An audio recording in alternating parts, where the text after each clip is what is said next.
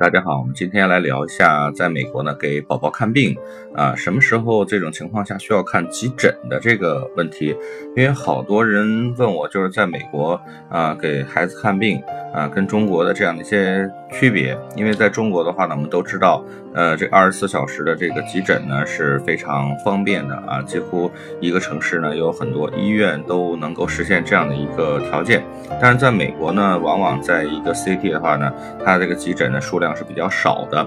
呃，我们先说这个小宝宝，他的抵抗力呢，首先比成年人要差。每当爸爸妈妈看到宝宝生病的时候呢，就会想到马上带他去看医生啊，然后直接奔急诊啊，这是在中国的这样的一种习惯。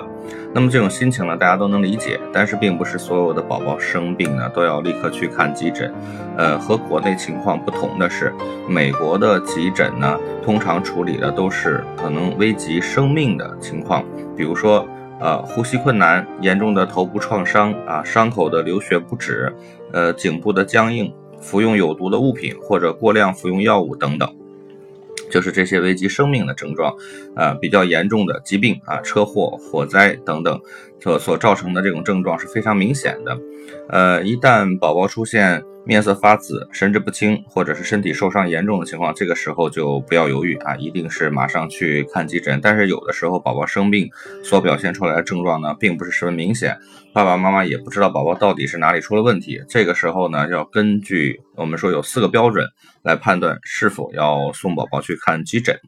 首先呢，就是这个气管啊，看是否堵塞。爸爸妈妈要检查这个宝宝的气管呢是否通畅啊，有没有出现呼吸不畅的状况？如果说有窒息的危险的话呢，就要拨打九幺幺啊，这个是马上要实施急救的这样的一种情况。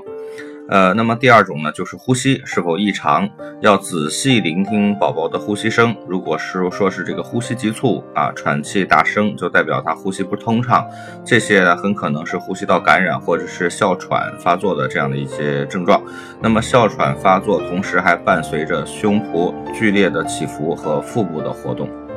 啊，那么以下呢，我们说一下这个不同年龄段宝宝呼吸异常需要看急诊的一个参考。我们说零到一岁，就是一岁以内的宝宝呢，一分钟呼吸六十六十次啊，这个属于就异常，六十次以上。